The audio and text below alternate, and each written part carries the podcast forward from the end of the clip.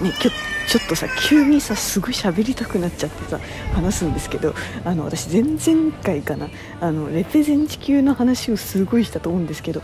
ふと気づいたのよ。レペゼン地球の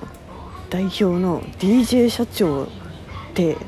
私の超仲いい子の弟だった。すごくない？いやかさこれをさうっかりツイートしちゃうところっていうのは危ない危ない危ない。いや普通に超仲いいあの大学の中で一番仲良しグループの中の1人だったわけよ。でその子もそんなに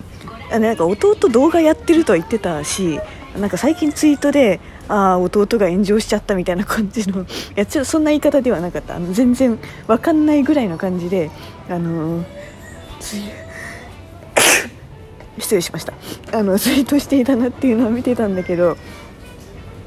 ていうのとあのすごい髪色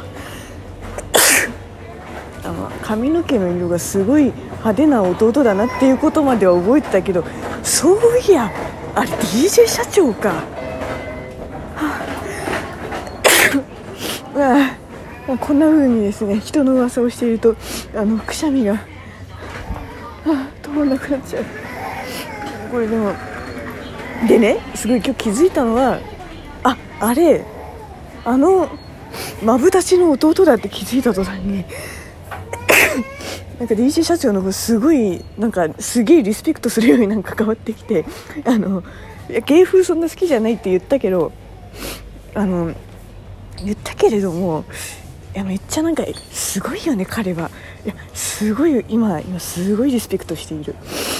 だってあれだけのあのだって日本中のヒカキンに並ぶでしょもはや。あダメだちょっともうくしゃみが止まんないんで ちょっとなんか言いたいだけ言いたいだけでした。でもこれを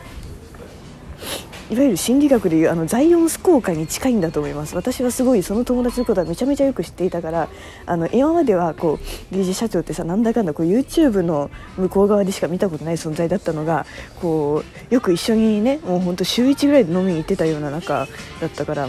こうすごいそれぐらいのこうあの仲良しなというかこうよく知ってる感が出た途端にですねあの知れば知るほどそれは好感度に変わるというところのザイオンス効果が非常に似てるんじゃないかななというものを感じました。なんだか私は今突然突然 DJ 社長をリスペクトしていますと。はい以上です。